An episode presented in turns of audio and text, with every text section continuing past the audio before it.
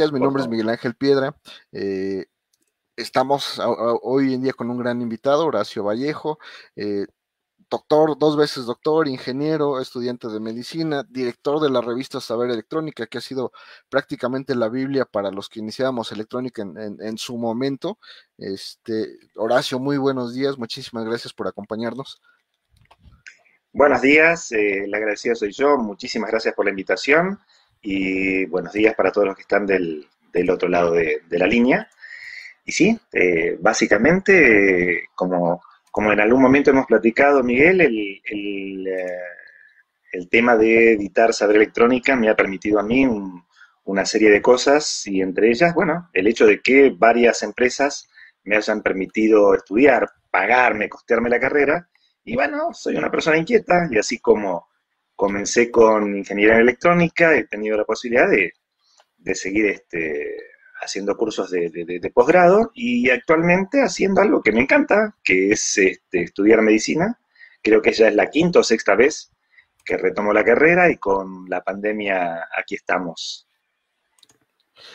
Bueno, pero yo tengo curiosidad. Bueno, no tengo curiosidad, ya me imagino que eh, pues sale ya, ya sabes electrónica, ya hiciste varias cosas y de repente como que nace esa curiosidad, ¿no? De bueno, ¿y qué más puedo hacer de ese lado? Cuando hay carreras, por ejemplo, la biomédica, que, conjunta esas dos partes, ¿no?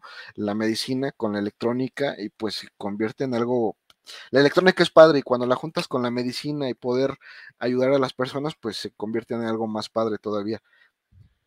Es que sí, te cuento. En, el, 1997, la Universidad de El Salvador, que tiene sedes, en, varios países, eh, este, justamente se interesó por la posibilidad de aunar los conocimientos de electrónica con medicina. En aquella época, eh, este, tanto en Inglaterra como en Holanda estaban desarrollando un montón de este, equipos eh, para poder hacer autodiagnóstico a través de este, la red eléctrica en aquella época, perdón, la, la, la, la, red que en aquellas, en aquellas épocas eran BBS, hoy lo que conocemos tal como, como Internet. Entonces eh, se pensó en el desarrollo de una carrera para poder realizar desde el punto de vista electrónico el diagnóstico por imágenes a través de servidores web. Eh, tal es así que en 2004, hasta que me recibí, hicimos, este, un, o tuve la posibilidad de hacer un doctorado con el objeto de poder traerlo a varios países de América Latina, entre ellos México, este, El Salvador y Argentina, que son donde hoy se está realizando la carrera. Así que sí, eh, para mí fue una, sorpresa y me he dado cuenta de que el cuerpo humano funciona muchas veces, este, o en su gran en, su totalidad con impulsos eléctricos y tiene mucho que ver con lo que los ingenieros o los técnicos este, solemos estudiar. Entonces sí está muy, pero muy, muy entrelazada la electrónica con la medicina. Yo tengo amigos eh, que es bien chistoso porque yo mismo a veces, entre que lo creo y no lo creo, ¿no? Porque dicen, mira, es que a nosotros nos curan con químico este, te enfermas y pues te dan químico para que estabilicen la parte química del cuerpo. Pero lo que no se ha hecho, o se ha hecho muy poco, es eh, curar al cuerpo con, con, electricidad, cuando en realidad todo el cuerpo humano funciona con electricidad. Tenemos voltajes por todos lados y para, para todo, todo funcionamos sí con química, pero también con electricidad y eso no, no se ha explotado tanto. Hasta que vi una plática de, de TED en la que decían, mira, nosotros hemos estado controlando eh, un tumor cancerígeno en el cerebro.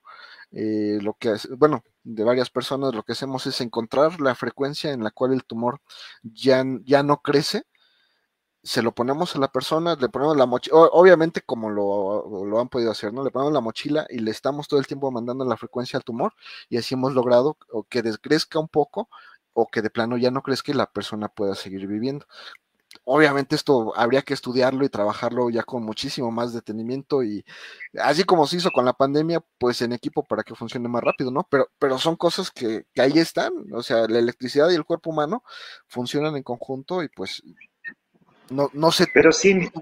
Adelante, adelante. No, no, mira, Miguel, es que eh, diste en la tecla. Se está estudiando hace más de 30 años.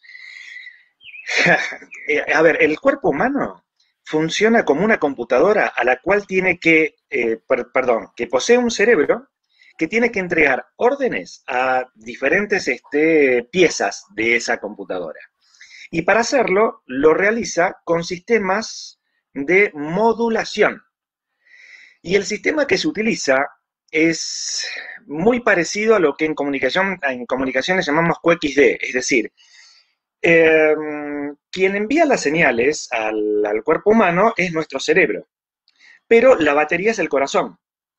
Y muchas veces esa batería no entrega una corriente continua como la que debería entregar la batería de un carro eh, este, con una tensión determinada, pero siempre esa tensión es en un valor continuo y se dice que no varía en semiciclos positivos y negativos. La batería del carro siempre tiene un polo neutro o negativo y un polo positivo.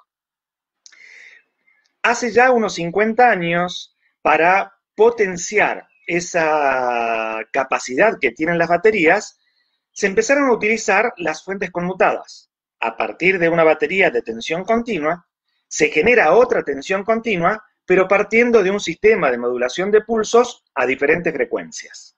El corazón funciona así. El corazón entrega, o sea, trabaja, recibe de alguna manera energía y la entrega al sistema con una frecuencia que depende de nuestros pulsos cardíacos. 60 pulsaciones, 120, 150.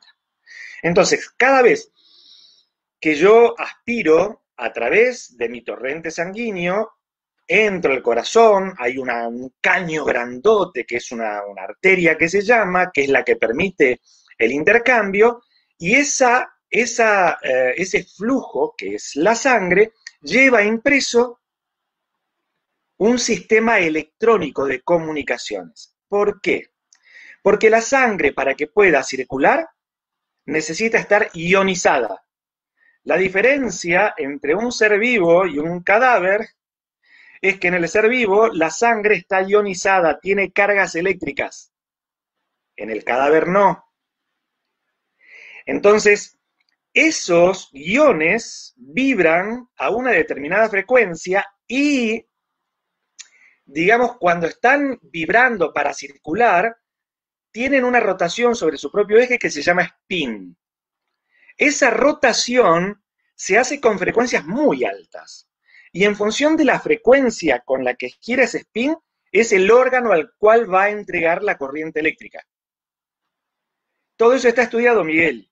Esto quiere decir que, perdón que me haya extendido, he tratado de hacerlo no, no, adelante, adelante, adelante, adelante. A lo mejor no tiene mucho que ver con, con el objetivo inicial de la, de la charla, pero es para que vean que de alguna manera existe una relación muy amplia entre eh, la medicina y la electrónica y que eh, el estudio arduo de la electrónica aplicado al cuerpo humano es esencial para que el día de mañana se puedan desarrollar sistemas eh, que permitan simular el estudio del cuerpo humano. Lo que hasta ahora no se ha podido determinar a ciencia cierta es la relación que existe entre el pensamiento y el corazón.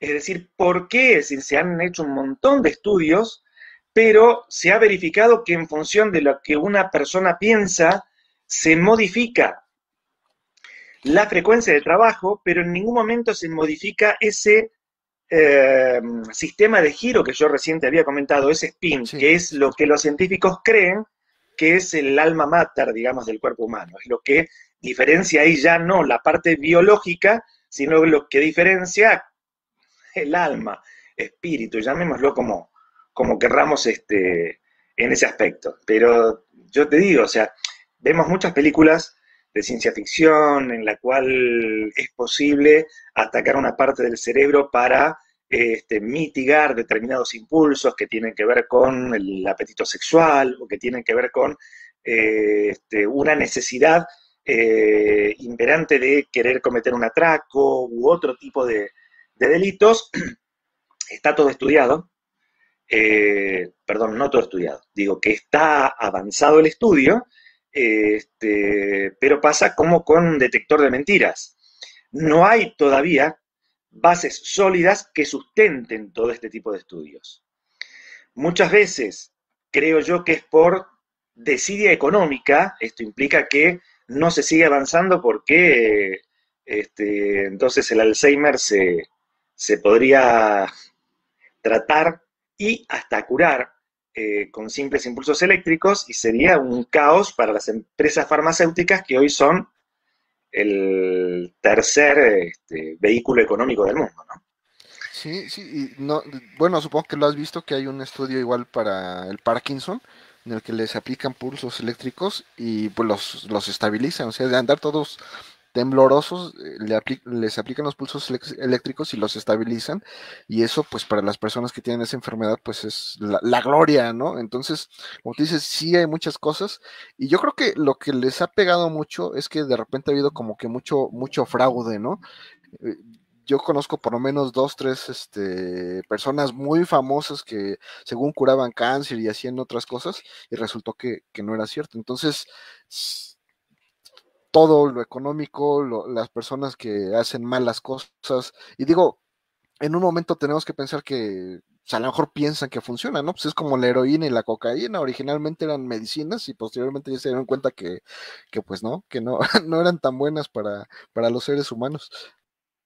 No, Miguel, el, a ver, reitero, eh, hasta el momento lo que ha sido prácticamente imposible de determinar es en cuánto influye la parte eh, que no es inherente al cuerpo humano, que tiene que ver con el alma, con el espíritu. Nosotros eh, pensamos, tenemos un pensamiento y cada cual tiene su carácter, su forma de ser, eh, tiene sus pensamientos sobre un determinado tema, uno puede pensar que está bien y y la otra persona que está al lado mío y es muy amigo, a lo mejor es intolerante. No sé, voy a meterme en un terreno resbaloso y me sacas cuando veas que, me complico. Pero, por ejemplo, hasta hace 50 años, este, ser gay era algo, qué sé yo, totalmente repudiado. Hace 70 años, las personas este, de color, los, los, negros como solemos llamar este, nosotros, ni siquiera podían subirse a un mismo medio de transporte que las personas este, de, de, tez blanca. Hay determinadas intolerancias que no tienen que ver con la máquina perfecta que es el cuerpo humano desde el punto de vista biomédico, es decir, tanto impulsos eléctricos como recreación cognitiva del cuerpo, de lo que nosotros necesitamos este, para, para poder crecer. Eh, pero no tenemos forma de establecer un vínculo entre el, alma de la persona y el cuerpo, porque lo desconocemos. Entonces, el día que eh, existe ese vínculo, realmente vamos a poder resetear a una persona con una droga, le vamos a poder decir, bueno, te duermo, pero no te dormí desde el punto de vista físico, te dormí desde el punto de vista físico, pero también desde el punto de vista este, espiritual. O sea, a tu espíritu también lo reseteé. Para mí, la, yo te digo, me considero católico apostólico romano. Y digo, me considero, pero como no soy este, a lo mejor un, un ferviente, este, no sé, soy, católico, pero no, no lo ejerzo, ¿no? Eso, no lo aplico. muchas veces este, falto a, varios de los diez mandamientos, pero a, lo que voy es, eh, yo creo que la parte divina o la, parte del cuerpo humano que tiene que ver con lo que está aquí en la tierra se llama espíritu. Y la parte del cuerpo humano que no tiene que ver con lo que está acá en la tierra se llama alma. Entonces el alma no lo podemos resetear. Es muy vago lo que estoy diciendo y es mi pensamiento. Entonces yo digo, el alma no lo podemos resetear, porque el alma trasciende, el alma es, el alma alcanzó el Cristo. Mientras que el espíritu no es parte del ser humano, el espíritu lo acompaña al ser humano. El día que alcancemos a comprender qué es el espíritu, entonces sí vamos a poder tener acceso para que una persona se pueda curar el Parkinson, como tú recién lo mencionaste, y paren la cantidad de chantas que hay que dicen que es posible curar este, o prevenir totalmente el COVID o curar el Alzheimer o millones de cosas. Señores, chicos que están en tecnología en estos momentos del otro lado, tengan en cuenta que todo, absolutamente todo lo que a ustedes se les ocurra y puedan poner en palabras, se justifica y es aplicable.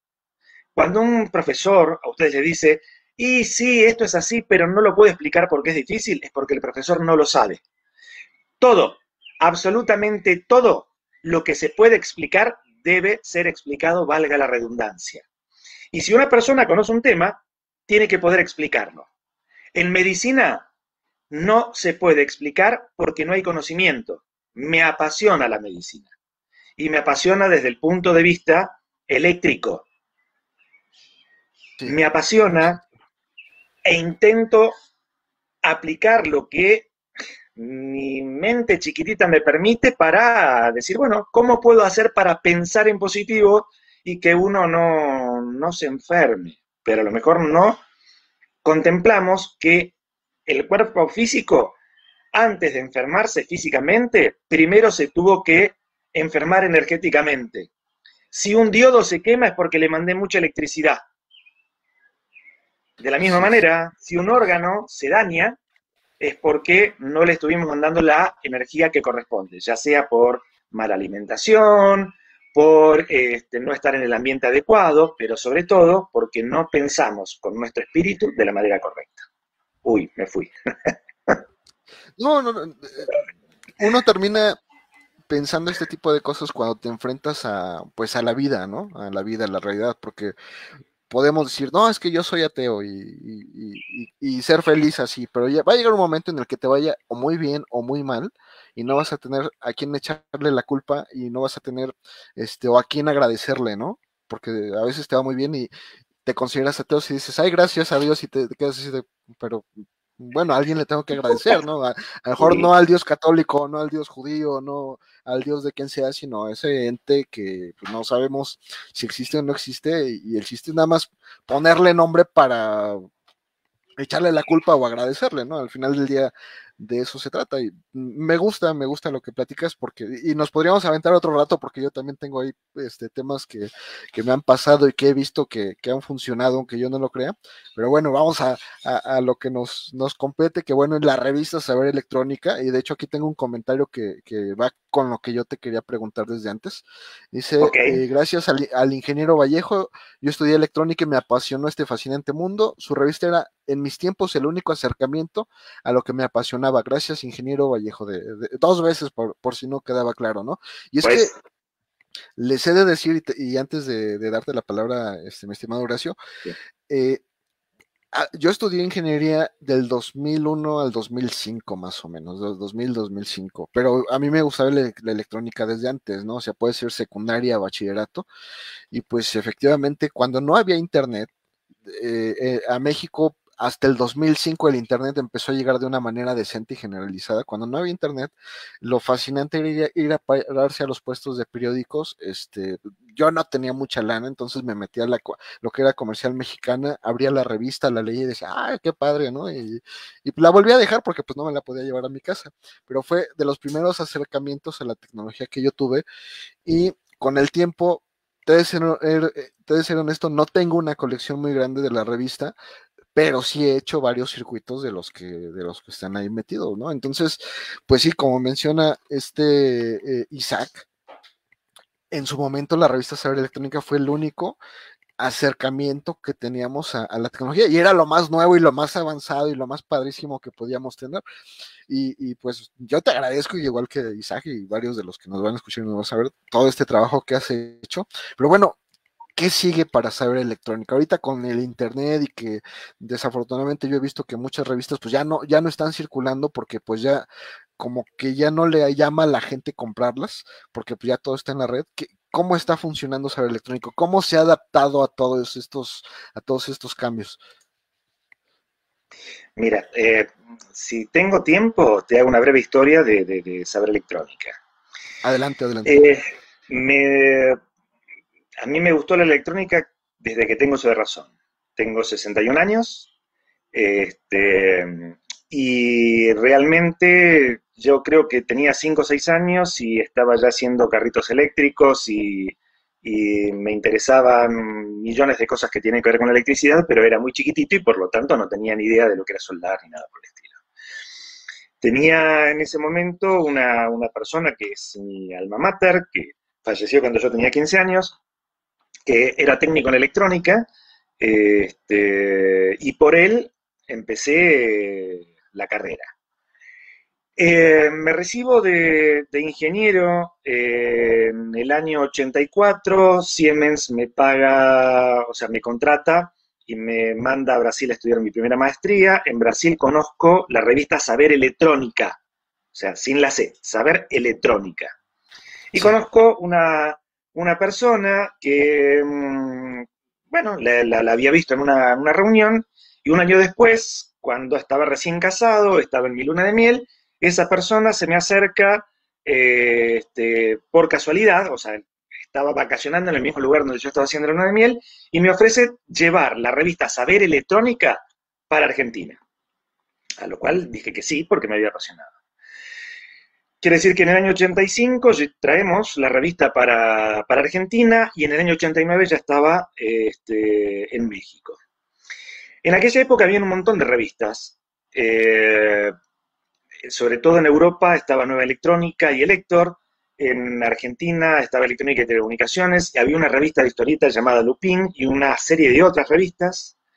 En la década del 90 empiezo a viajar con más asiduidad tanto a México como a Colombia y de ahí nace la posibilidad de que en México se comience a editar la revista Electrónica y Servicio, por medio de este, José Luis Orozco, un gran amigo, este, y en Colombia la revista de Sequit. Este, ya en la década, a comienzos de este, de este milenio, en la década del 2000, empezamos todas las revistas a tener problemas y empiezo a hacer convenios con todos ellos. Convenios con Sequit, convenios con Nueva Electrónica, convenios con Elector, de forma tal de que con Electrónica de Servicio, por más que ellos desaparecieran como revistas este, en papel, iba a tratar de seguir manteniéndolas vivas en las páginas de Saber Electrónica. Y así fue. En el 2011 comienza un periodo negro para todo lo que son publicaciones en papel. En México, la empresa con la cual nosotros mm, distribuíamos, que era Pernas y compañía, comienza a tener problemas. En el 2014 quiebra en México Pernas y compañías, Jesús Pernas, su director y toda la banda de delincuentes que, han destruido a la, industria editorial, bueno, nos han quedado debiendo fortunas, porque para que la revista pueda seguir estando en, eh, digamos, en los kioscos, tú tienes que entregarle una revista hoy, la revista se imprimía primero en Argentina, después en México, yo la entrego, la tengo que pagar ahorita o el mes próximo, y resulta que este, la revista está dos o tres meses en un puesto de ventas, la recogen y te la pagan seis meses después. Quiere decir que cuando estas empresas deciden quebrar, se quedaron con nueve meses de revistas. Sí, sí. ¿Me explico? Es por eso que la revista murió en papel porque no hubo forma de eh, tener el dinero para imprimirla, pero jamás dejó de editarse en formato digital. Hoy la revista va por el número 401 en Argentina, por el número 365 en México y hacemos cuatro publicaciones mensuales. Todas ellas pueden ser descargadas en forma gratuita por cualquiera. La única condición es que eh, sea socio del Club Saber Electrónica para que los, este, las diferentes empresas no nos consideren que hacemos spam.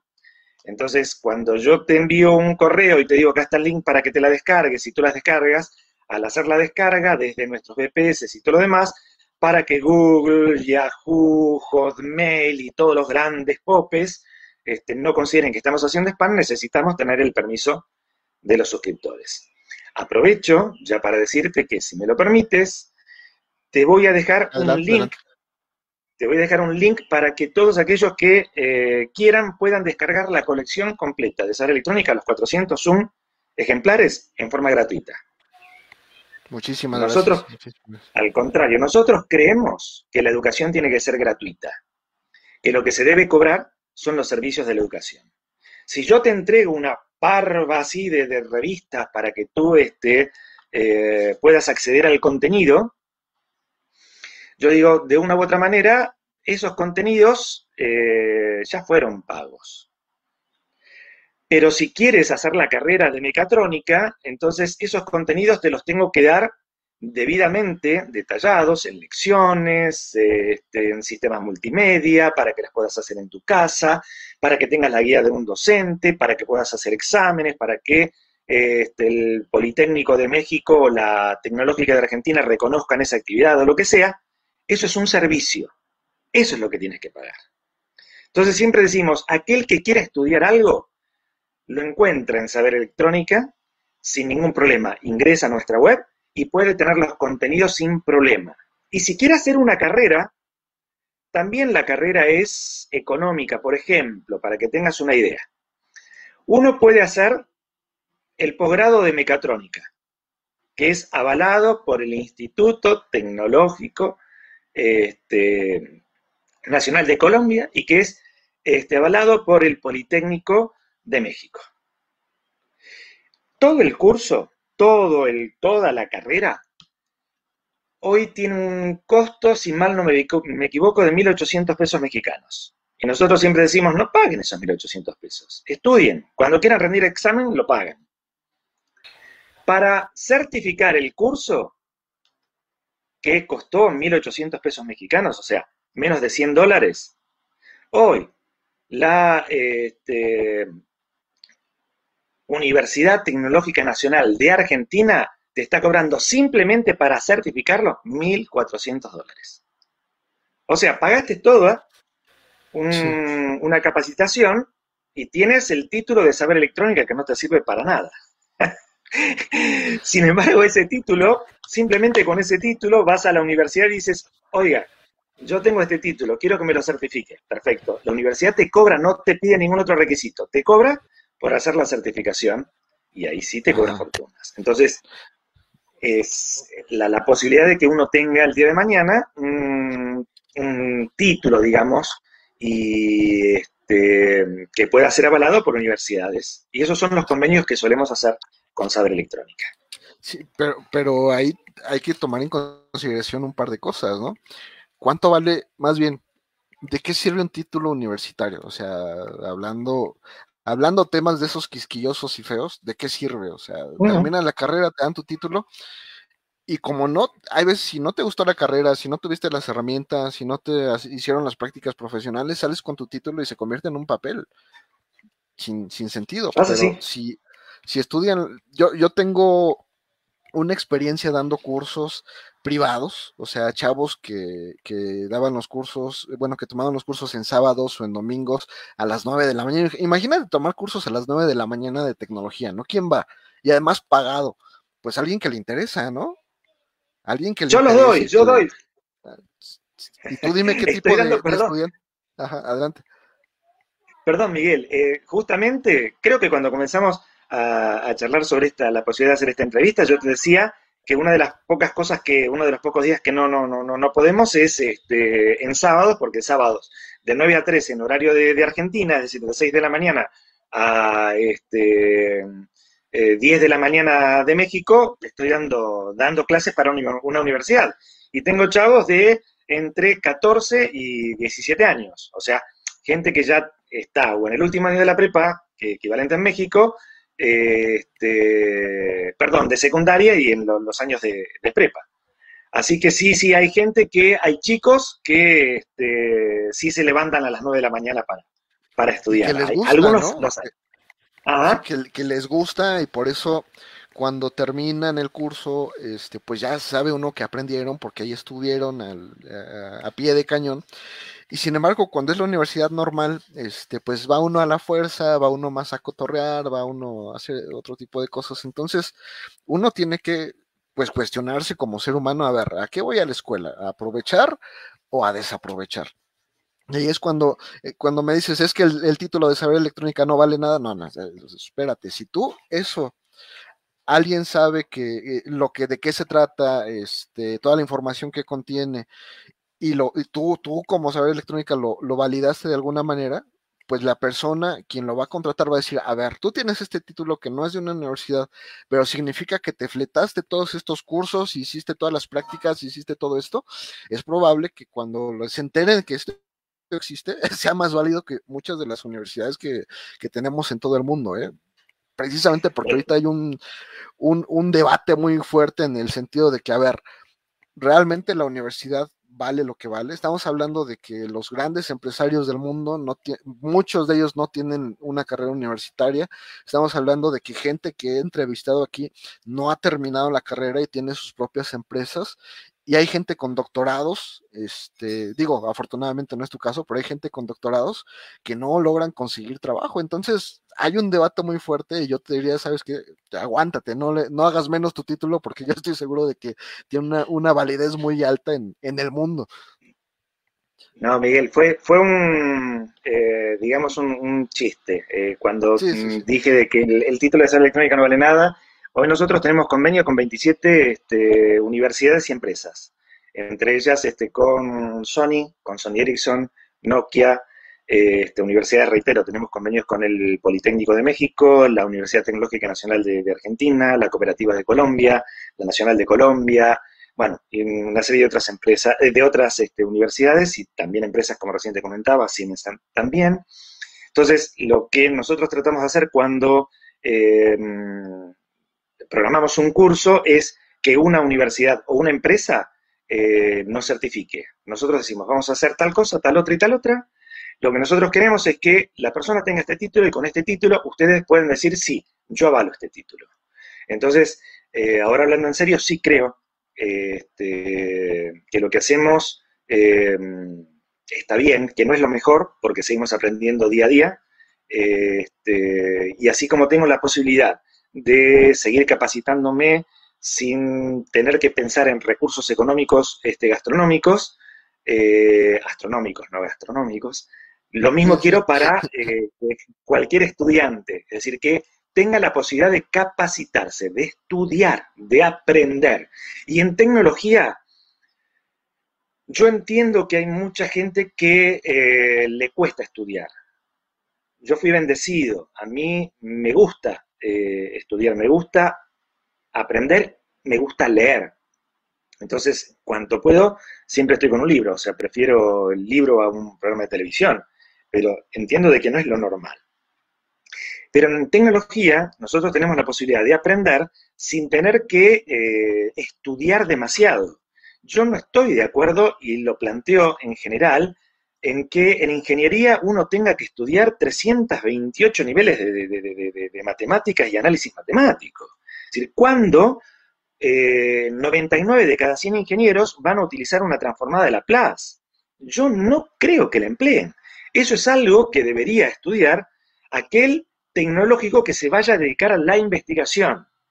Pero el tecnológico que se vaya a dedicar al trabajo práctico, al trabajo de campo, al, diseño, no investigación, tiene que ser netamente práctico. Y ojalá que algún día tengamos la posibilidad, Miguel, de que podamos realizar prácticas en línea e invitar a quien sea, a un familiar que no sepa nada de electrónica, a cualquier persona, para que luego de una charla de una hora, hora y media, pueda estar haciendo ejemplos prácticos sin saber absolutamente nada de electrónica.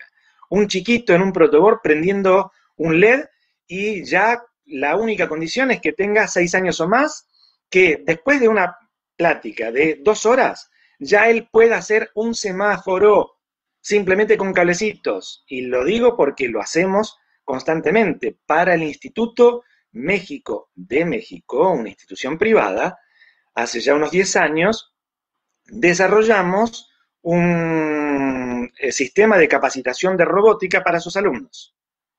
Entonces, este, pueden recurrir a, este, los, este, las autoridades del Instituto México eh, para explicar cómo un chiquito de 6 años y hasta los 12 años puede capacitarse en sistemas robóticos sin saber nada electrónica. Y creo que aprenden, porque al menos hasta ahora no hemos tenido este, grandes este, reclamos. Y en nuestros últimos 10, 12 años, lo que mejoró quizá es la forma de establecer la comunicación con los alumnos, pero los conocimientos son los mismos. Sí, sí, así es. Y fíjate aquí, mi amigo que nos manda saludos, Juan Carlos Corte, aquí pongo su comentario, dice, hay que convertir esos tomos a video. Y, ahí viene la otra, la, la, la, otra pregunta, ¿no? Con esto de que ahora está TikTok y está YouTube y está todas estas plataformas, perdón mi ignorancia, pero no, sé qué tanto ha pasado todo el conocimiento de saber electrónica o parte a, estos nuevos foros en los que la gente pues ya, ya visita, ¿no? antes yo recuerdo que daba cursos de cuatro horas y se la fletaban todas, ¿no? Cursos intensivos de ocho horas por día, una semana completa y se la fletaban, pero ahora el conocimiento ya es, si te pasas de tres minutos, olvídalo, ya no van a, ya no, ya no, ya no lo van a ver. ¿Cómo, cómo lidian ustedes con ahora el nivel de atención que, tienen los alumnos en general y las personas? Soy viejito, ya, ya estoy este, más eh, del pensamiento de gente de mi edad que de los jóvenes me vienen planteando lo que tú me acabas de decir desde hace como mínimo cinco años. El tema de TikTok no es relativamente reciente, pero dar cursos cortos este, a través de, YouTube y luego con Instagram, con tips de un minuto, un minuto y medio, y a todo el mundo le digo lo mismo, acá está, haz lo que quieras. Me presentas, si yo te digo, me parece bien, adelante, utiliza los videos que tenemos, los conocimientos que tenemos para, eh, digamos, tirarlos a las redes sociales. Pero bueno, cuando digo así, todos se quedan y hasta ahora no he tenido ninguno de los profesores este, que escriben en la revista que se haya dedicado a hacerlo. La única persona que sí está en redes y que lo hace tanto en YouTube como en Instagram es eh, Francisco Disono. Después yo te mando este, digamos, este, sus, em, eh, bueno, sus contactos como para que los puedas este, compartir, pero recién hace solamente dos meses dije, bueno, está bien, vamos a crear el grupo Saber Electrónica en Facebook. Y, para sorpresa de muchos, todavía ese grupo no lo he difundido entre los lectores de Saber Electrónica. Hoy creo que tiene 500, 600, 600 este, eh, miembros solamente, y lo hice porque todo el mundo me decía, hay un montón de eh, este, grupos Saber Electrónica en Facebook y dicen cualquier cosa. Hasta que me he metido prácticamente al principio de año y verifiqué que sí, que habían dos o tres a los cuales les pedí que, que quiten el nombre Saber Electrónica porque no estaban entregando las cosas gratuitas, no estaban haciendo una capacitación acorde a lo que nosotros creemos que tiene que ser la educación, sobre todo en tecnología. Entonces, sí, eh, en respuesta a tu pregunta, me tomé más de tres minutos, debería haberlo hecho estilo TikTok. Sí, la respuesta es, estamos ya desde hace unos meses viendo cómo hacemos tips diarios este, en, en TikTok para que todo el mundo pueda acceder. Y aquellos que quieran ya, cada tres días subimos un video corto sobre un tema específico en Facebook y lo estamos haciendo también en nuestro canal de televisión, en webelectrónica.tv. O sea que todo eso ya lo tenemos, solamente que no tenemos la difusión que eh, este, corresponde para que podamos este, ser eh, un referente.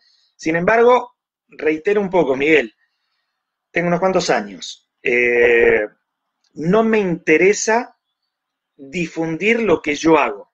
Me interesa que aquellos que aprendieron con lo que es saber electrónica lo difundan, el boca a boca, no la publicidad guiada. Eh, quizás un error, este, pero a todo el mundo le digo, cualquiera que quiera utilizar todo, absolutamente todo nuestro material para difundir, para dar cursos y cobrarlos, para lo que sea, tiene mi permiso, acá está, o sea, grábenlo y díganlo, en su momento me dio el permiso. El único requisito es que digan que fue tomado de saber electrónica, nada más. Es lo único. Sí, sí, sí. Bueno, yo también soy de la vieja escuela, ¿eh? Digo, a lo mejor tenemos una diferencia de edad, pero yo también soy de, de, los que hay que estar presencial, hay que estar con el profesor, hay que tener las cosas en la mano para, para oler cuando se está quemando, este, para escuchar cuando explota este, el circuito, hacer todo este tipo de cosas. Y pues yo estoy de acuerdo, ¿no? Sin embargo, pues aquí estamos en, en, la red y, estamos publicando en, en, otras partes, precisamente porque pues uno termina por tener que adaptarse a, pues a la, a la modernidad, ¿no? Y para llegar a los jóvenes, pues hay que meterse a las pantallas que ellos están viendo y pues eh, digo felicidades. Eh, en el caso de mi amigo Juan Carlos, él también le gusta publicar videos y pues ya, ya escuchaste Juan Carlos, aquí el ingeniero ya nos dijo que, que sí nos da permiso de, publicar algunas de sus cosas Todo. y pues se las compartiremos para este pues para que lo tengas presente, ¿no? Que ahí está y, ya, ya veremos a ver qué, qué más sale. Pues mi estimado eh, Horacio, eh, adelante, eh, me decías, perdón, por interrumpir. Te iba a decir que nosotros, el, mira, nosotros las actividades este, educativas en general las enmarcamos dentro de un club que se llama Club Saber Electrónica. El Club Saber Electrónica se creó o se fundó en 1992. Reitero un poco lo que había dicho anteriormente, no existía Internet. En 1992 el, Banco de Boston, a través de este, el MIT, el, MIT, eh, nos pidió realizar un sistema eh, de comunicaciones para poder transmitir biblioteca o información desde el punto de vista de hemerotecas o bibliotecas electrónicas. 1992. En aquella época ya dábamos cursos y seminarios itinerantes. Éramos varios profesores que íbamos a diferentes ciudades de diferentes este, países, en México lo hemos hecho muchísimo, este, dando, eh, reitero, estos seminarios o cursos presenciales y ya a partir del 2001 todos ellos siempre fueron transmitidos a través de Internet. Los últimos, hasta antes de la pandemia, lo hacíamos utilizando nuestro canal de televisión, pero para que sea algo masivo, a través de Facebook. Eh, una de las cosas que estamos ya hablando, tanto con Disono como con Cervantes este, Rodríguez, que son un poco los que, organizan los cursos, es que ya a partir de marzo del año próximo eh, vamos a estar de vuelta dando seminarios este, en diferentes ciudades, donde las universidades nos inviten. Todo lo que nosotros pedimos es un lugar para poder dar los, cursos que nos permitan difusión y que permitan ingresar gratuitamente a los lectores de Saber Electrónica, aparte de, de sus alumnos, ¿no? Entonces te hago este, extensiva la invitación. Yo ya sé positivamente que en marzo, entre el 10 de marzo y el 6 de abril, sí o sí tengo que estar en México. Para mí México no digo que es mi segunda casa, México es mi primera casa. Es decir, este, eh, soy argentino por nacimiento, pero mexicano por adopción. Este, lamentablemente mi país no otorga las condiciones como para que uno pueda sentirse tranquilo desde distintos puntos de vista. De hecho, ayer hemos tenido elecciones y no estoy muy conforme con, el sistema político, pero bueno, es, otra cosa. Entonces, a, lo que voy es que ya sé porque ya tengo compromisos y tengo pasaje para, marzo y ojalá que podamos mm, hacer un encuentro donde tú me indiques y bueno, y ver pequeños tips, ver, plantear objetivos. En 20 minutos hacemos tal cosa, en media hora tal otra cosa. Para aquel que es ingeniero, bueno, se va a desayunar con que es muy fácil por más que no tenga nada de práctica, y aquel que tiene seis años y nunca vio un LED, a las dos horas estar este, encendiendo y que un chiquito de seis años que dicen que es muy disperso pueda estar dos horas jugando y este, aprendiendo sin problemas. Ojalá lo vamos a hacer. Sí, claro que sí. de hecho, les comento a todos, yo eh, me tomé igual el atrevimiento de invitarlo a lo que es el Congreso de la Asociación Mexicana de Mecatrónica, eh, que esperamos en mayo, todos estamos con esperanzas de que ya no, pase nada, este, pero pues esperamos que sea en mayo, y pues ya platicaremos en cuanto haya la oportunidad y nosotros eh, pues lo, lo concretemos, nos ponemos de acuerdo y a ver qué, qué, sale, ¿no? Mira, aquí mi amigo este, Ramón Hernández del Tecnológico de las Chuapas, que es allá profesor, dice saludos ingeniero, excelente entrevista, en especial al doctor Vallejo, creo que más de uno aprendió con sus ediciones. Saludos desde México, pues aquí están, aquí, pues están todos. Este. Muchísimas, muchísimas, muchísimas gracias. Eh, a ver, saber electrónica, siempre digo que es mi hija del intelecto. Eh, y la primera edición de Saber Electrónica este, tardó un año en parir. Tardó más que mi hija, que su tiempo obviamente, el de gestación, nueve meses, cuando este, mi señora me dice que, que, está embarazada, yo estaba viendo cómo hacer el primer número de saber electrónica. Entonces, la considero mi hija, pero como todo ser humano, para que pueda crecer y mantenerse, necesita rodearse de gente que la papache, que le dé cariño, este, que la reconozca. Y yo siempre eh, sentí que Saber Electrónica ha tenido lectores que aprecian su contenido y eso es gracias a la gran cantidad de autores que escriben desinteresadamente. En su momento, cuando la revista tenía un rédito económico, es probable que muchos este, docentes, autores, este, escribieran y tuvieran su reconocimiento económico por el trabajo hecho, pero hoy prácticamente todos siguen escribiendo y ninguno cobra un peso. Entonces, eso para mí, en lo personal, habla muy bien. Lo único que yo siempre digo es, mi único cuestionamiento es que no sé qué va a pasar con saber electrónica el día que a mí me toque dejar este plano, ¿no? Terrenal, porque tengo tres hijos, ninguno de ellos este, se le ha dado por, la electrónica, y muchos autores, pero cada quien tiene su, este, su trabajo, o sea, porque de algo tienen que vivir, entonces de, de electrónica no. Entonces, ese es mi único, digamos, hoy eh, resquemor, ¿no? O sea, saber que no creo que, que saber electrónica trascienda a, bueno, a mi vida en esta tierra. Bueno, bueno, ya, ya trascendió de alguna manera, ¿no? O sea, ya está en el recuerdo de todos los que en su momento la, la tuvimos y en los PDFs que todo mundo se adueña porque he visto desde hace mucho tiempo que dicen, no, es que es mío porque yo lo compartí así de, de no es tuyo, o sea, nada más le pusiste tu, tu nombre en la portada para que vean tu, que tú te lo robaste y tú lo compartiste, pero bueno, ese es, y, y fíjate que apenas nos sucedió con un amigo, eh, que tuve la fortuna igual de, entrevistar eh, al, inicio de todo esto. Iván Ríos, él puso su empresa, muy, bueno, más joven que yo, este, decimos los, los, los, que estamos grandes, estaba muy chavo, eh, y le dio COVID y falleció.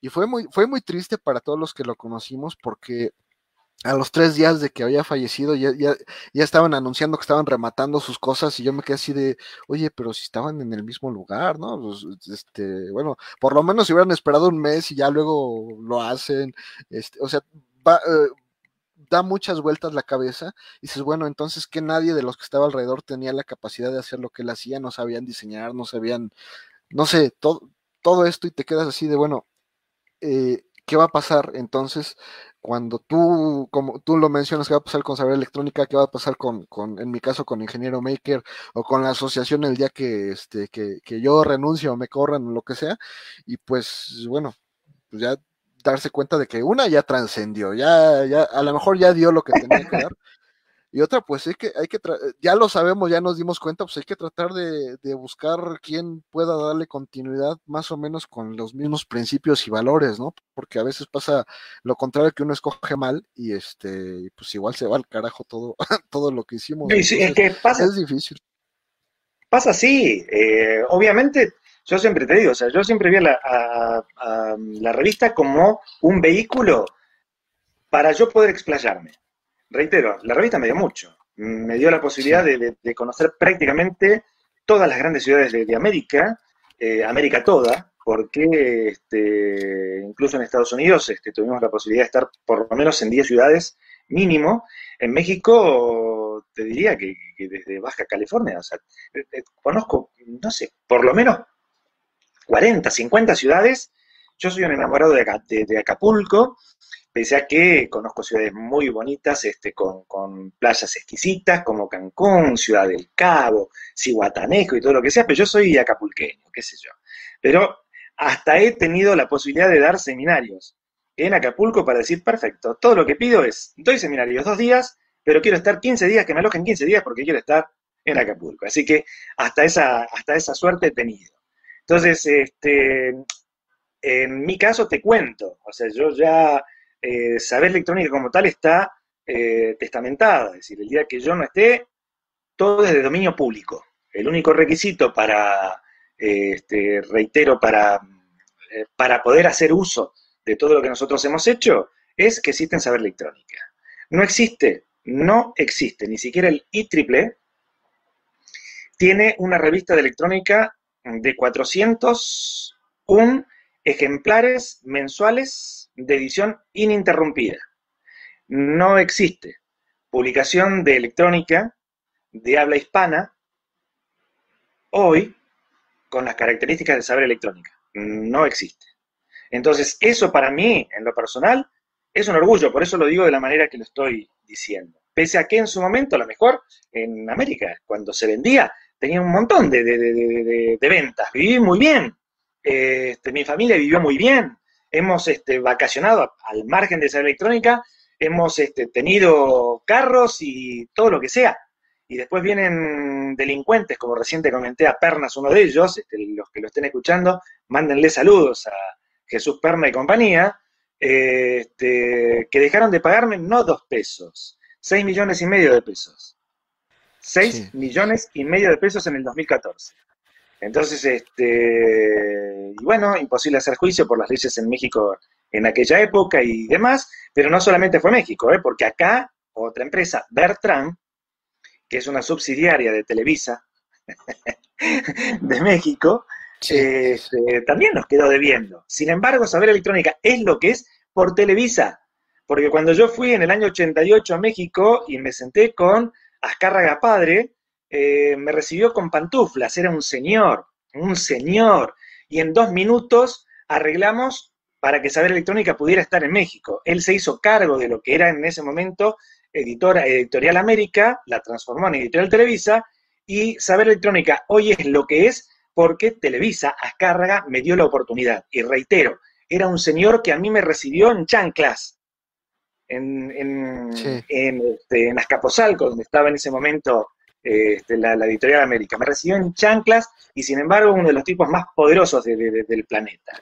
Entonces, saber electrónica no es lo que es por sí solita, sino porque hay muchísima gente que me ha dado el vehículo para que sea lo que fue, entre ellos, reitero, Azcárraga y Televisa, pero la misma Televisa fue la que así como en su momento me lo dio, me quitó, no pagándome lo que me correspondía, o Pernas no pagándome lo que correspondía. De todo eso, al cajón no me voy a llevar nada. Señores, si están del otro lado, si están del otro lado, traten de disfrutar la, la vida lo máximo que puedan. Se puede hacer las cosas en forma honesta. Este, me he equivocado y me voy a seguir equivocando porque la equivocación es parte del aprendizaje. Pero si les interesa la tecnología, sobre todo la electrónica, se aprende practicando, se aprende quemando, pero hay que divertirse, hay que siempre ser optimistas con, la tecnología. Este, entonces, este, como mensaje es ese, ¿no? Si sufren, si, están sufriendo porque tienen que tomar una clase o, o porque quemaron un microcontrolador, y no se dediquen a electrónica, dedíquense al corte y confección, dedíquense a, no sé, a, otra cosa, pues hay carreras muy bonitas que no tienen que ver con electrónica. Y lo que dices tienes toda la razón, del mundo, ¿no? Yo siempre a, la gente que me toca capacitar le digo, bueno, tienes que comprar tres. El que quemas, el que pierdes y el que por fin funciona. Y eso en el mejor de los casos, ¿no? Excelente, y te voy a tomar eh, este, tu dicho porque va a ser, este, lo voy a emplear en, muchas de mis charlas cuando motivacionales. Sí, así es. Y, mira, bueno, ya nos alargamos ya un poquito, pero lo que sigue son las preguntas que yo le hago a, pues, a los invitados acerca de, pues, de su experiencia pues personal como escuela. Yo digo, yo sé que ya has mencionado de que eres una persona que ya tiene muchos años de experiencia, pero vamos a regresarnos en el tiempo, vamos a regresarnos en el tiempo hasta el punto en el que pues tú decides qué estudiar. ¿Qué fue lo que te hizo decidir por esa carrera? Este, ya mencionaste más o menos que, tuviste un tutor ahí que te, que estuvo guiando, pero al final del día, ¿qué fue lo que hizo decidirte por fin a electrónica y no a, cualquier otra carrera? No, es que no hubo, no hubo. Te, comento, yo tenía cuatro o cinco años, yo recién dije cinco o seis, pero yo tenía cuatro o cinco años. Este, me acuerdo que, bueno, no voy a, no voy a decirlo, pero eh, todavía ni siquiera controlaba esfínteres y yo ya estaba este, arreglando los cables de un carrito eléctrico. En aquella época el control remoto no era como, como lo conocemos hoy, sino que era siempre con cables. Tenía cuatro o cinco años. Eh, no tenía más de siete u ocho cuando mm, los chavitos empleábamos, hacíamos carritos de madera con ruedas a rulemanes. Y yo le puse mi primer lucecita al, carrito. Lo que me identificaba de, mis este, otros amiguitos era que mi carro tenía luces. Y las hacía, las había puesto yo. En aquella época, mi hermana mayor estaba de novia con mi cuñado, este, Luis Horacio Rodríguez, eh, y hoy uno de nuestros autores utiliza el seudónimo para escribir en la revista de Luis Horacio Rodríguez, que falleció, se casó mi hermana con, mi cuñado y falleció al, año de estar casados por un tema médico, o sea, por un, mal a los riñones llamado mal de Harrison.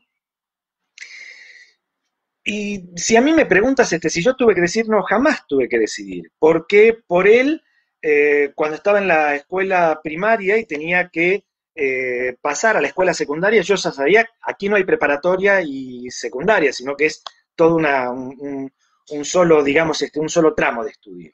Entonces, yo ya sabía que quería estudiar eh, carrera tecnológica, entonces eh, estudiar tecnicatura y dentro de ello electrónica. No tuve que decidirme. el primer televisor que yo reparé fue en el año 1972, en el Mundial de Alemania para poder ver los partidos, para poder ver los partidos de, televisión, para que mi papá pudiera ver dos partidos simultáneos que lo transmitían en dos canales distintos. 12 años. Los televisores eran a bulbo, no existía el transistor como tal. Por lo tanto, eh, reitero, este, no, no, mm, eh, nunca tuve que decidir. A los 15 años ya lo, tenía ya lo traías impreso, sí, ya lo traías impreso en tu ADN. Sí, como, como decimos, si vamos a, la parte mística, mi alma, lo que viene conmigo a este cuerpecito, ya traía, ya tenía información para darle a mi espíritu, a mi cuerpecito, de electrónica. Creo que fue así. Perfecto. Eh, mira, aquí tenemos un comentario. Eh, dice, buena plática, ingeniero Miguel, con el ingeniero Vallejo. He visto sus charlas y he cambiado mi manera de ver la preparación. Digo, lo comento porque pues ahora tú eres parte de todo esto, ¿no? De, estas historias que los chavos están conociendo. Y soy el chavo que andaba indeciso entre mecatrónica y mecánica, me voy a mecánica por el tema del autor en el plantel, y después lo aterrizaré al área de medicina, aún eso como un ingeniero mecánico se acomoda allí, pero lo haré. Entonces, digo, todo esto estas Una cosita. Adelante. Una cosita, ya que está, ya que no estás eh, decidido. Eh, yo te pregunto como estudiante, ¿qué es lo que quieres ser el día de mañana? El mecatrónico, en principio, nació como la idea de líder de proyecto. El mecatrónico tiene que saber un poquitito de todo.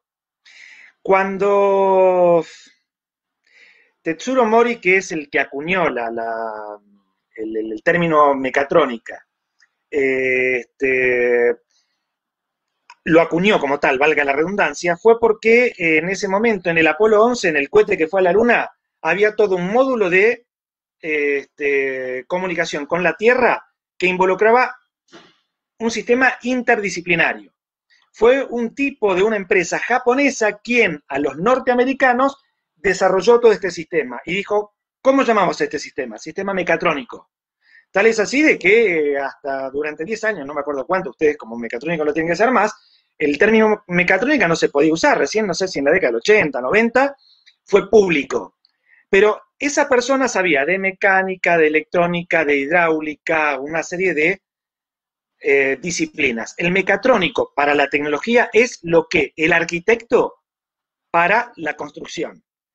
Sabe un poco de todo, pero el arquitecto es el que dirige. El mecatrónico es el que lidera proyectos, para llamarlo de alguna manera. No recuerdo el nombre del muchacho que, que había decidido. Entonces, mi pregunta para saber qué es lo que vas a decidir es, ¿por qué mecánica? Si te gusta mucho la tecnología, reconsidéralo. Si es simplemente por la persona que vas a tener como docente, intenta platicar con alguien que le guste la mecatrónica. Con Miguel, intenta platicar un poquitito más con Miguel y vas a ver que si estás, eh, si te gusta la tecnología, a lo mejor es mejor la mecatrónica que, la mecánica. Pero bueno, no, no soy objetivo, ¿no? Porque este, mi pensamiento es, es muy técnico. Sí, bueno, afortunadamente hoy en día, si te das cuenta, ya no están separadas las carreras. O sea, mecánica ya no está separada de electrónica porque todo es electrónica hoy en día. Entonces, ya, ya se conjunta mucho. Yo creo que lo que, si no mal recuerdo, Josué, él preguntaba por qué le gusta mucho la parte mecánica. O sea, él le gusta los fierros y diseñar tornos, ah, ahí sí, este tipo de cosas. Ajá. Y entonces él decía, bueno, pero es que.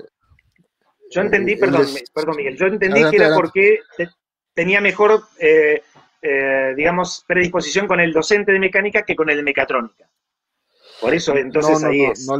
como que le gusta más esa parte, pero digo, no está cerrado. Y de hecho, gracias a, probablemente a ti y a otros amigos, dice, bueno, es que voy a mecánica y luego me gustaría conjuntarlo con medicina. Y no lo veo tan lejano, todo lo que son prótesis, este, todo lo, lo que son eh, prótesis para el cuerpo, todo el cuerpo humano está hecho también de mecánica, la resistencia de materiales, digo, todo esto está metido en todas partes, ¿no? Entonces, no lo veo lejano. A lo mejor en primer pensamiento no, no le encontramos relación, pero seguramente estudiándolo, estando ahí en el problema, metiendo las manos, es como él se dará cuenta. Y el tema está en que, como, como solemos decir, al mejor cazador se le escapa la liebre.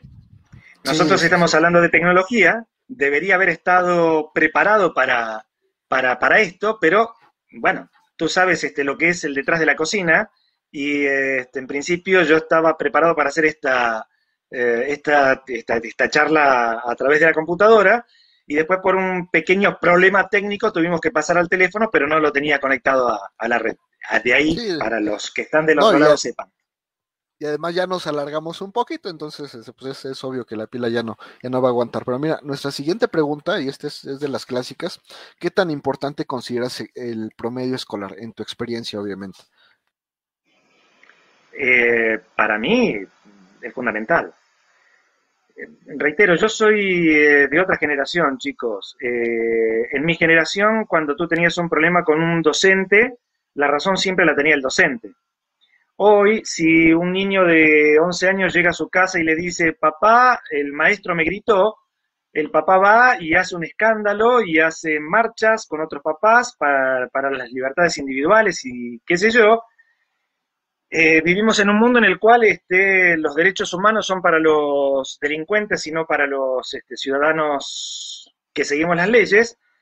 Eh, y bueno, ya hablo como viejo, soy de otra generación. Para mi generación, el promedio escolar es fundamental. Sin embargo, hoy yo le diría a un muchacho que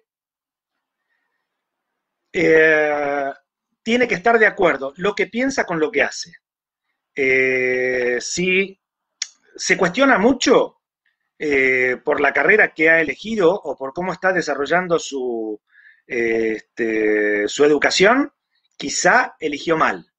Sí, te cuento, a todos mis hijos, a los tres, siempre les he dicho que no se apuren en, en, eh, en recibirse. Sí, la primaria, la secundaria preparatoria, este, como se le dice en, México, sí, sí, exigirles, exigirles que estudien, que hagan su tarea, que vayan al, al, colegio, etcétera, etcétera. Una vez que ya tienen que profesionalizar su capacitación, ya el problema es de ellos, ya son adultos. El adolescente es adolescente porque adolece de criterio para saber qué está bien y qué está mal. Pero muchas veces el adolescente, como no tiene vicios reviditorios, no tiene vicios que, lo condicionen, el adolescente puede tomar una decisión más madura que el maduro. En educación no se tiene que apurar para recibirse. Se tiene que centrar o centralizar en aprender lo que está estudiando. Si cuando llega a su casa tiene que estudiar mucho para fijar los conocimientos que aprendió en el, aula, implica que lo que aprendió lo aprendió mal, ya sea porque es mal estudiante o porque el docente es mal docente. Hoy tengo la posibilidad de hacer cursos eh, de posgrado. Ya les había comentado que estoy estudiando medicina. Estoy estudiando, en estos momentos estoy haciendo en forma virtual una materia que se llama semiología y me vuelve loco. O sea, eh, básicamente es el, diagnóstico médico. Y básicamente tengo que poner muchas veces en práctica mi mente eh, para saber qué droga química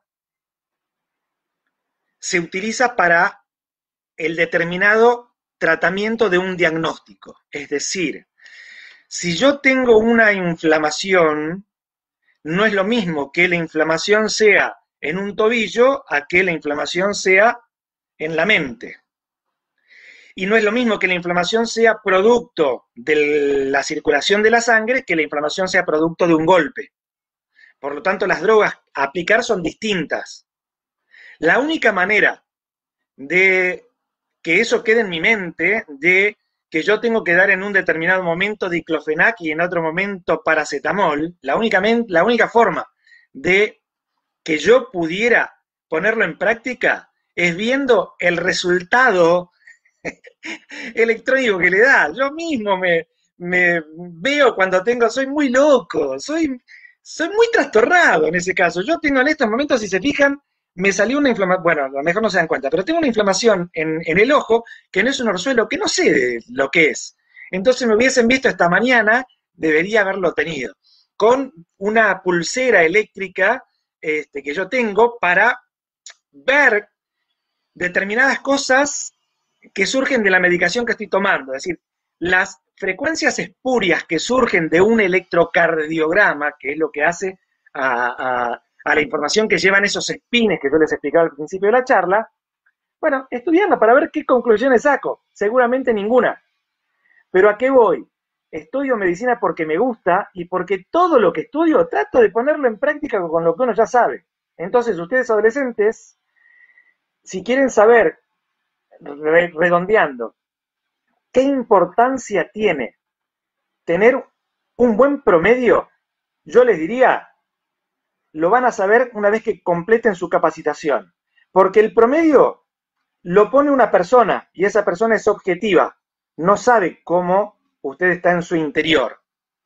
Reitero, es muy difícil que ustedes puedan llegar a tener una capacitación similar a la que a mí se me fue se me ofreció. Yo tuve yo fui un bendecido con, con saber electrónica y eso me abrió oportunidades. Sin embargo, sin embargo, el primer título de posgrado que, que tengo, que tuve, fue el de máster en telecomunicaciones, que me lo pagó la empresa Siemens, que me contrató por haber sido buen promedio cuando estudié ingeniería en la Universidad Tecnológica Nacional Regional Avellaneda. Estuve entre los primeros promedios, viene Siemens y me dice, bueno, nosotros te pagamos tu maestría, pero todo lo que surja de la maestría es nuestro. Entonces, hice el proyecto, o sea, hice, Participé en el proyecto de iluminación de estadios, en aquella época con lámparas halógenas. No existía el LED. Qué viejito. Y yo me recibí en máster en telecomunicaciones. Yo soy máster en telecomunicaciones. Soy maestro en telecomunicaciones. Y para ser maestro, para ser maestro, tuve que decir cómo hacer un empalme de fibra óptica con una pérdida de menos de un dB. Hoy existen herramientas que te empalman una fibra óptica para que tengas pérdida en 0,2 dB. O sea, en 40 años los conocimientos son los mismos, lo que cambió es la tecnología. Si yo no hubiese seguido capacitándome de máster en comunicaciones, tenía nada más que el título. Sí, sí, así es. Eh, ahora sí que es, es importante en el sentido de, como lo mencionas, de aprender lo que te gusta, ¿no? De, de que si, si, te gusta lo que estás haciendo, se va a ver reflejado, quieras o no, en, tu, en tus calificaciones. Eso es inevitable. Y si no te gusta, yo lo he dicho muchas veces, se vale renunciar. Algo que, no nos inculcan es que se, vale renunciar y decir, ¿saben qué? Esto no es lo mío, voy a buscar lo que sí es lo mío, porque si, si como estudiante me va mal, como empleado, como empresario, como lo que sea, me va a ir peor. Entonces, regrésate y vuelve a empezar. Y a lo mejor no es que esté mal la carrera, a lo mejor es la rama nada más la que no te gustó. Hay muchas ramas dentro de, todas las carreras, entonces se vale, ¿no? Se vale agarrar y decir, pues no me gustó y, y ya, ¿no? Mira, nuestra siguiente pregunta, esta, mm, no sé, esta tú cómo la vas a ver. ¿Qué tan importante es la ortografía, gramática y redacción en la ingeniería? Mm. ¿Qué te contesto? Eh, estamos en el lenguaje eh, inclusivo. Hoy es, no somos ya niños y niñas, somos niñes. Eh, si yo te hago una, si yo te contesto desde el punto de vista académico, es importantísimo. Si te contesto como lo que realmente creo, no, no tiene gran importancia. Perdón, docentes, perdón, aquellos que escuchan solamente esta frase sin haber tenido un panorama de, lo que es mi pensamiento. Pero el lenguaje, la forma de comunicarse, es importante desde lo que transmitimos, no como lo dejamos plasmado. Yo puedo transmitir algo como tecnológico, como docente tecnológico, y si después eso que transmití como docente tecnológico tiene que estar en un papel para la posteridad, habrá gramáticos que hagan las correcciones que sean necesarias para que no existan faltas de ortografía. Sin embargo, creo tener una buena redacción, creo tener un buen léxico y no tener muchas faltas de ortografía. Pero eso me lo ha dado el hecho de ser un apasionado de la lectura. Prácticamente no hay libros con faltas de ortografía, aunque las descubro, ¿eh? pero no hay libros con faltas de ortografía. Por lo tanto, cuando lees, se te queda grabado a nivel inconsciente, en forma tan automática, que es muy difícil cometer errores gramaticales si eres un buen lector. Por lo tanto, yo lo que digo es, ¿qué es más importante? No cometer faltas de ortografía o ser un buen lector. Y yo digo ser un buen lector porque una cosa va a llevar a la otra. Si me mm, tomo el trabajo de decir voy a leer un libro por semana, a los dos años prácticamente no voy a tener faltas de ortografía. Pero es muy fácil decirlo para quien le gusta leer. A mí díganme, eh, ahora que están tan de moda las series sobre eh, Pablo Escobar, el narcotráfico, esto que está en Amazon, bueno, ahora está en televisión abierta también, está la serie de Maradona, la serie de Luis Miguel y qué sé yo. Si a mí me dicen de seguir una, una de estas series, yo digo, ni loco, no, pero ¿por qué no me gusta? Entonces, si yo tuviera que seguirla para sacar alguna conclusión, lo hago a desgano. Entonces, es muy difícil contestar cuando somos tan diferentes todos. Yo digo lo que a mí me resulta. De, hecho, es bien curioso, pero por lo que platicas, tú sigues más como que la metodología japonesa, ¿no? En el, nos enfocamos en el proceso, no en el resultado, porque el resultado siempre va a ser, pues, el reflejo de todo lo que pasó en el proceso. Y así como mencionas, en la carrera, si te gusta, se va a ver en el resultado, en la ortografía gramática, si te gusta, si sigues el proceso de, de aprender y de leer todo lo que se tiene que leer, entonces se va a ver reflejado. Por eso deja de ser importante, porque ya es parte de lo que haces en tu vida diaria, ¿no? No porque no sea importante. Para los demás, que a lo mejor somos seres humanos comunes y corrientes, pues sí lo tenemos que considerar dentro de nuestro ranking de, lo tienes que hacer porque lo tienes que hacer, pero si lo haces de, tu, de a tu modo, mm. pues se convierte en parte de, no en un problema más, sino parte de lo que, de, de tu existencia, pues todo esto. Pero sí lo que decía era que eso, ¿no? Tú estás más sobre la metodología japonesa que se enfoca más en el proceso y no tanto en el resultado, porque si todo el proceso está bien, entonces el resultado es está implícito en, todo lo que, A ver, Miguel, Miguel, el papá de la mecatrónica es japonés. Y antes hablábamos de, antes hablamos de, de, la medicina y la energía y todo lo demás, y bien sabes este, que la acupuntura de una u otra manera, es la técnica de centralización de energía a través de vórtices de energía. Un carro híbrido, un carro híbrido recibe energía por eh, electricidad, pero también la, recibe por movimiento, eh, perdón, por, gasolina y próximamente también por, por, el propio movimiento que carga las baterías. Eh, según los japoneses, el cuerpo humano tiene siete vórtices para intercambiar energías que se llaman chakras. Entonces, este, sí, soy un apasionado de, la cultura japonesa. perfecto. Mira, esta pregunta yo creo que nuestros amigos eh, pues deben tener mucho, mucha curiosidad igual que yo, básicamente por toda tu experiencia, conocimiento y, expertise, que es ¿qué lenguaje o lenguajes de programación recomiendas aprender? Ahorita para, para el presente y para el futuro siempre, eh, desde, para mí, desde el punto de vista tecnológico, el, no hubiese sacado jamás, y es una pelea que tengo constantemente con, este, los, con, académicos, con los cuales este, se tiene que discutir la cuadrícula para un determinado año, yo no hubiese sacado jamás el assembler. No lo hubiese sacado. O sea, eh, todo funciona eh, la, electrónica es, ¿hay corriente o no hay corriente?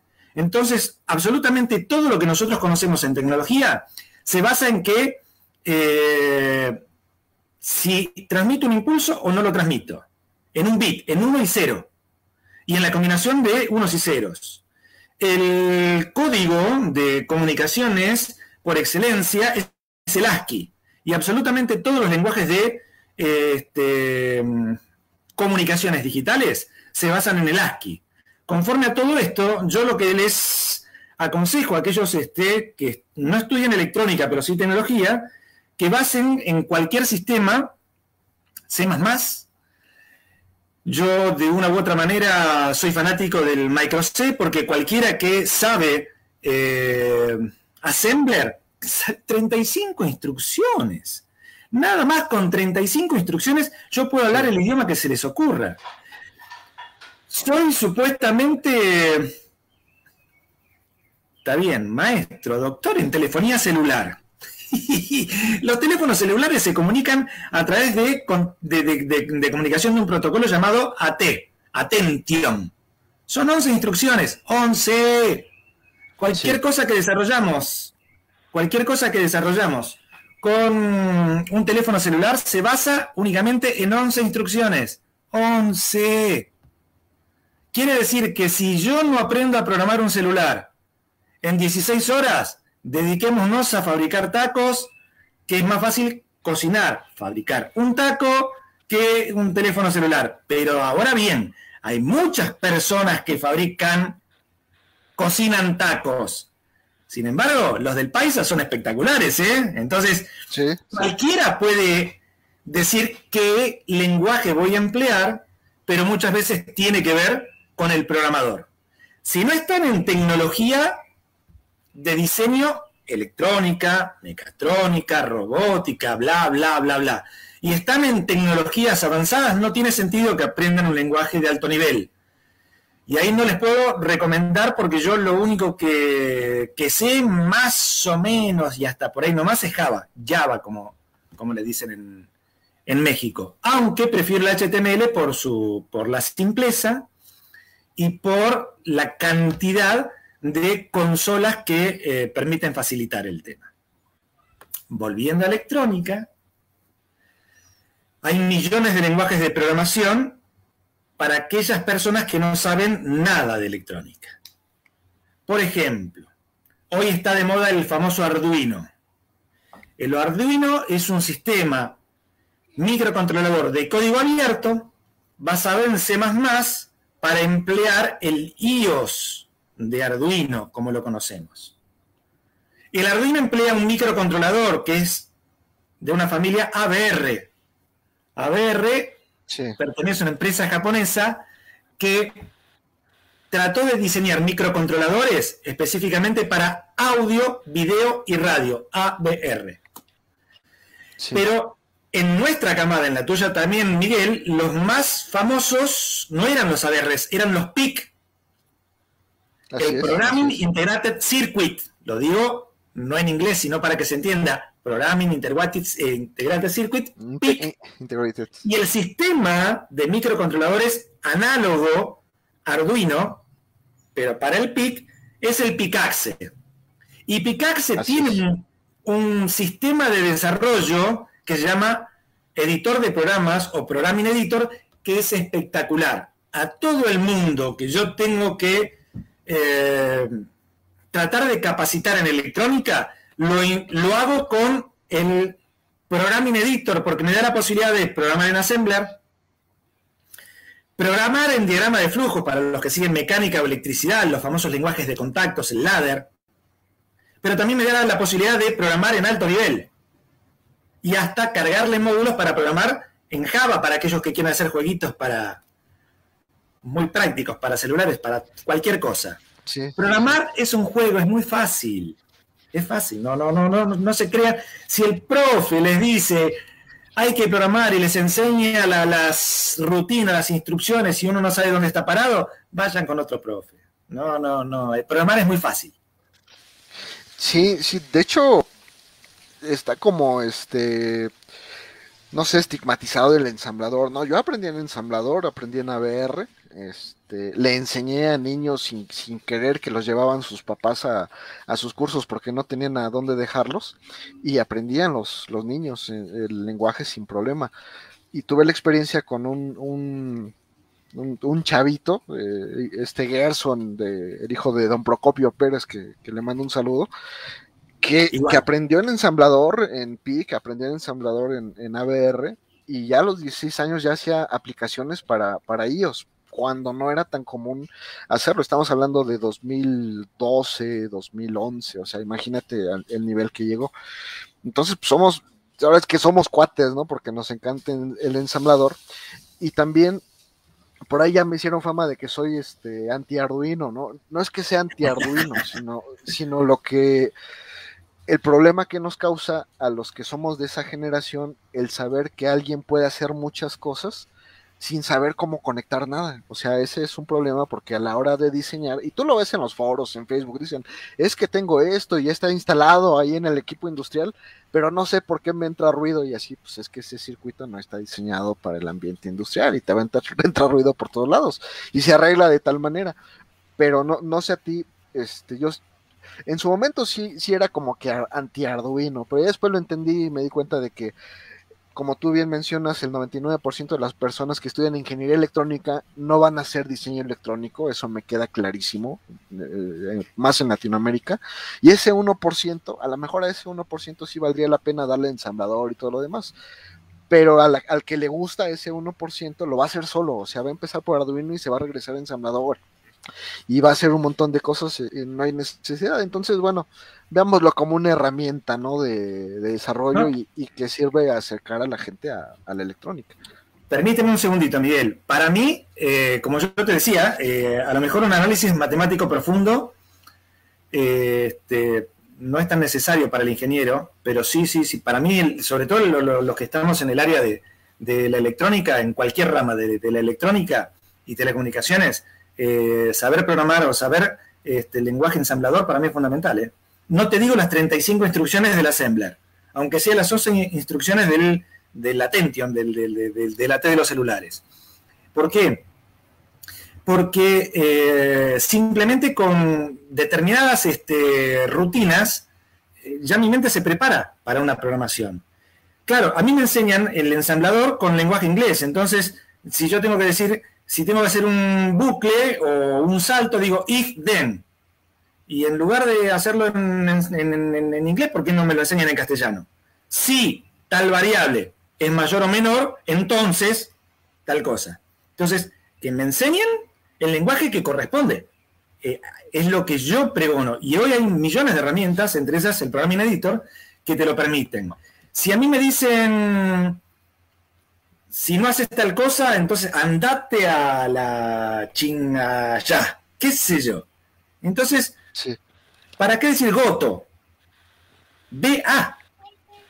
Son muy poquititas instrucciones que me permiten a mí aprender a programar y existe un, traductor ASCII eh, que me lo lleva electrónicamente como para que uno no necesite grandes herramientas. Claro, el día de mañana, si yo tengo que eh, ya hacer el diseño de un sistema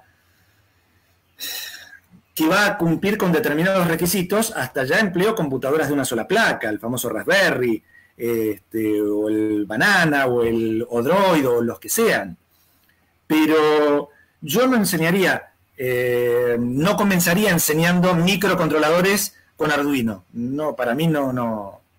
Se pierde. a mí me ha tocado estudiantes. Yo eh, lamentablemente soy muy estricto cuando tengo que tomarle el examen de, eh, de expertise a un, ingeniero, es decir, para, para que se le dé su matrícula, soy muy estricto.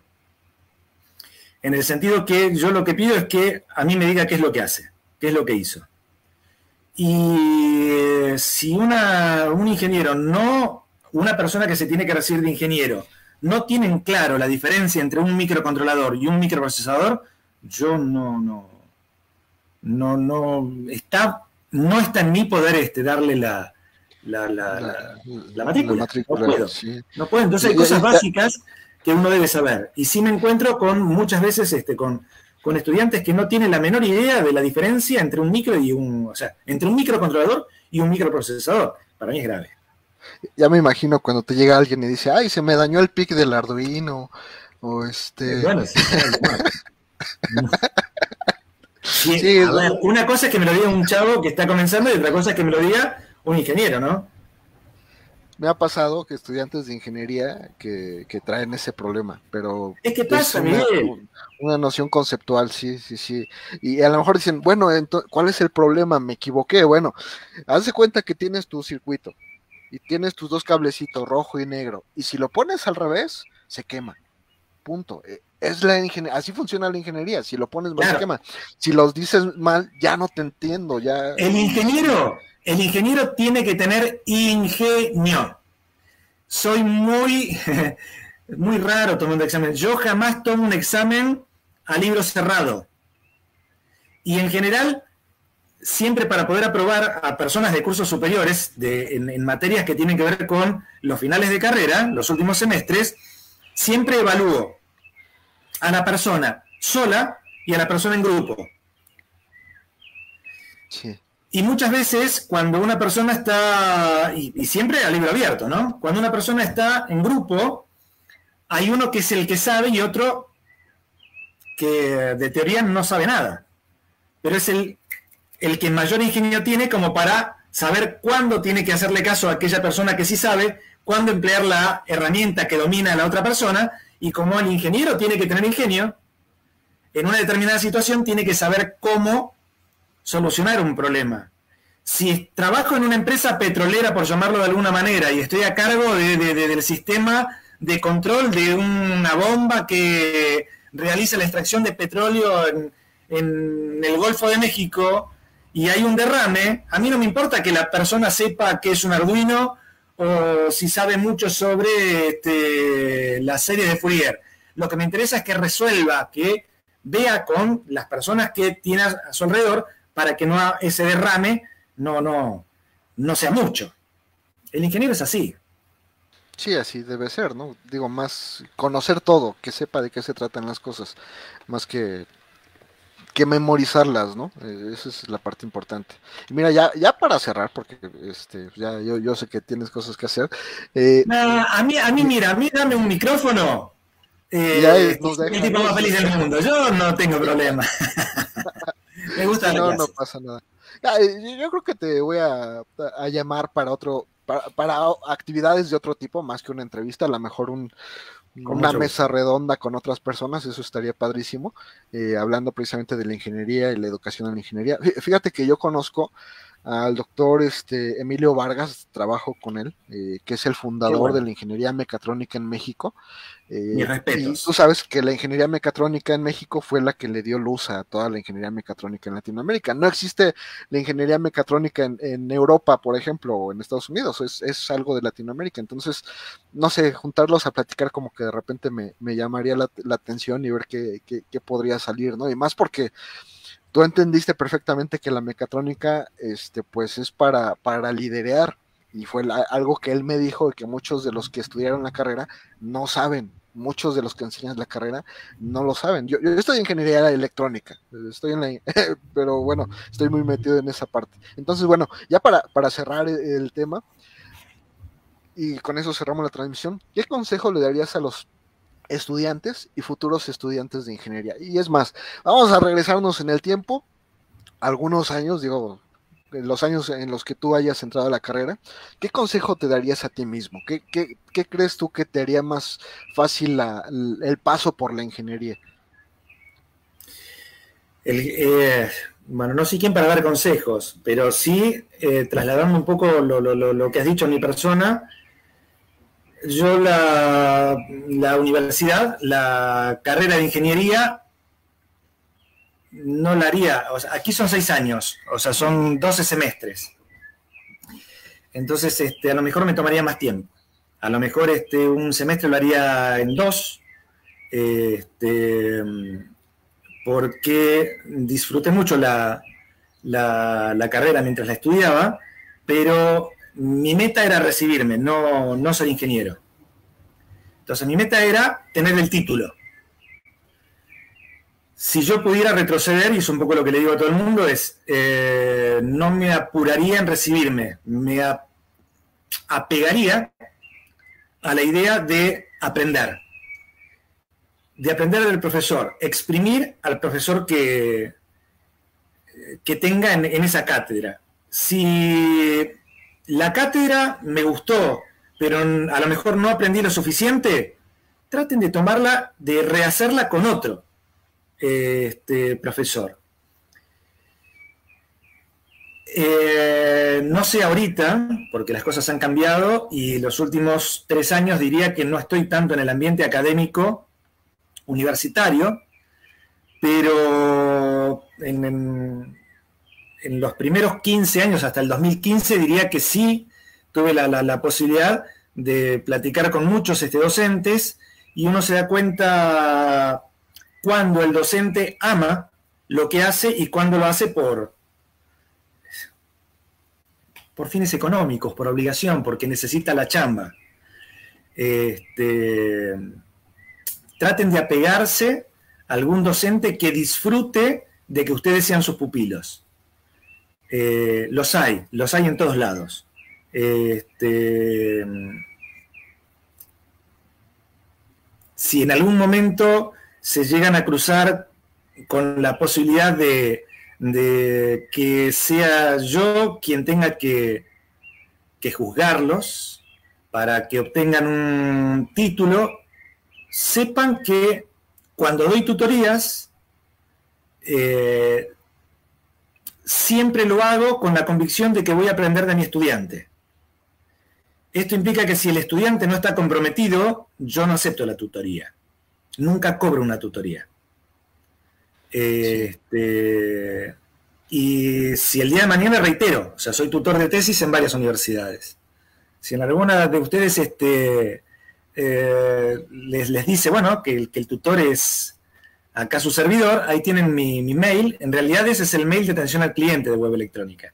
Si gustas, eh, mi mail personal, en lugar de atclient, es hvquark después si quieres lo ponemos, pero eh, escribiéndome ahí, este, cualquiera de los chicos este, me va a derivar cuando es algo, algo personal. De hecho, en general yo recibo, soy muy, reitero, soy muy loco, en realidad recibo los mails de atención al cliente, o sea, nuestro servidor, aparte de ir a, la sección que corresponde, yo tengo la posibilidad de, de, ver qué es lo que escribe el lector y qué es lo que le responde nuestro asesor.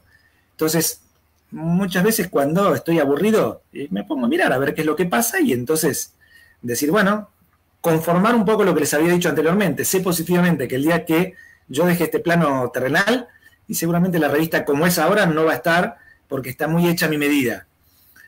Y como dije, es un, para mí sí es algo que eh, no me agrada demasiado, por un lado, pero por otro lado digo, saber electrónica es parte mía. Entonces yo no puedo inculcar a que otra persona eh, la, represente de la misma manera que lo hago yo. pero ojalá el día de mañana que la agarre cualquier otro y siga con saber electrónica, mientras la filosofía sea compartir conocimientos o hicimos esta revista, está gratuita para todo el mundo. ¿De qué vivo? Si no vivo de la revista. Antes viví de la revista, creo que nunca viví de la revista. Siempre viví de lo que me da la revista. La posibilidad de eh, adquirir conocimientos me da la posibilidad, a su vez, y valga la redundancia, de que una universidad, una empresa me contrate. Como estoy en estos momentos, como les comentaba anteriormente, en un proyecto de, para automatizar este, el tránsito en Caracas si termina este proyecto durante cinco años no me hago problema, no le voy a decir más a mi señora, preocupate en dar este, los cursos porque no tenemos plata para pagar la, la prepaga, como le llamamos acá, el seguro médico, como le dicen en, en México, eh, porque es un proyecto de muchos dólares para los mortales como nosotros. Y si no sale ese proyecto, y bueno, algún otro este, saldrá. Si tengo que redondear, eh, ¿qué haría? Jugaría con electrónica. Quemaría, como recién les dijo, este, necesito tres transistores para aprender cómo funciona. Entonces, aquel que me permite quemarlo es el que más gusto me da. Sí. Y el que pierdes, pues ni modo, ¿no? Siempre se, cae al hoyo negro, como les digo yo. Es, es parte del proceso. Todo lo, a ver, a ver, algo que me... ¿Sabes una, de las cosas? Yo les comenté que mi, alma mater de todo esto es este mi cuñado, que falleció cuando yo tenía 15 años, o sea, hace más de, 45 años, eh, y fue un poco quien me marcó.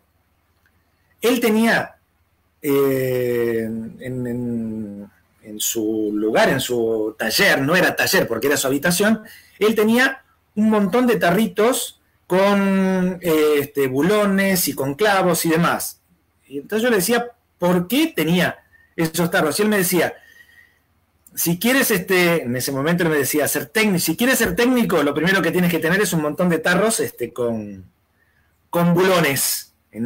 dicho esto, ya pasado a nuestro este, momento, y tenemos que tener transistores, diodos, resistencias, este, no solamente placas Arduino 1 R3 o los módulos este, 286 para Wi-Fi o lo que sea.